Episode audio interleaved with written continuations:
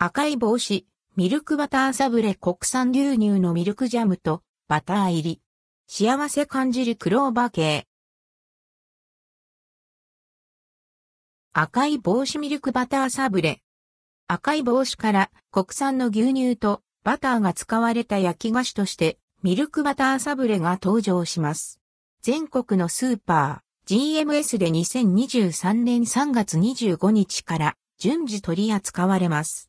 また赤い帽子の公式オンラインショップでも4月1日から販売開始されます。内容量6枚入りで想定売価は360円税込みとなっています。国産牛乳とバター入り。幸せ感じるクローバー系。素材の味わいをしっかり感じられるように作られた幸せのシンボルとして愛される赤い帽子らしく、幸せを感じられるクローバー型に仕上げられたと案内されています。国産牛乳と砂糖がじっくりと煮詰められたミルクジャムがサブレ生地に練り込まれていて、上品で濃厚なコクとミルク感が口いっぱいに広がる。下手に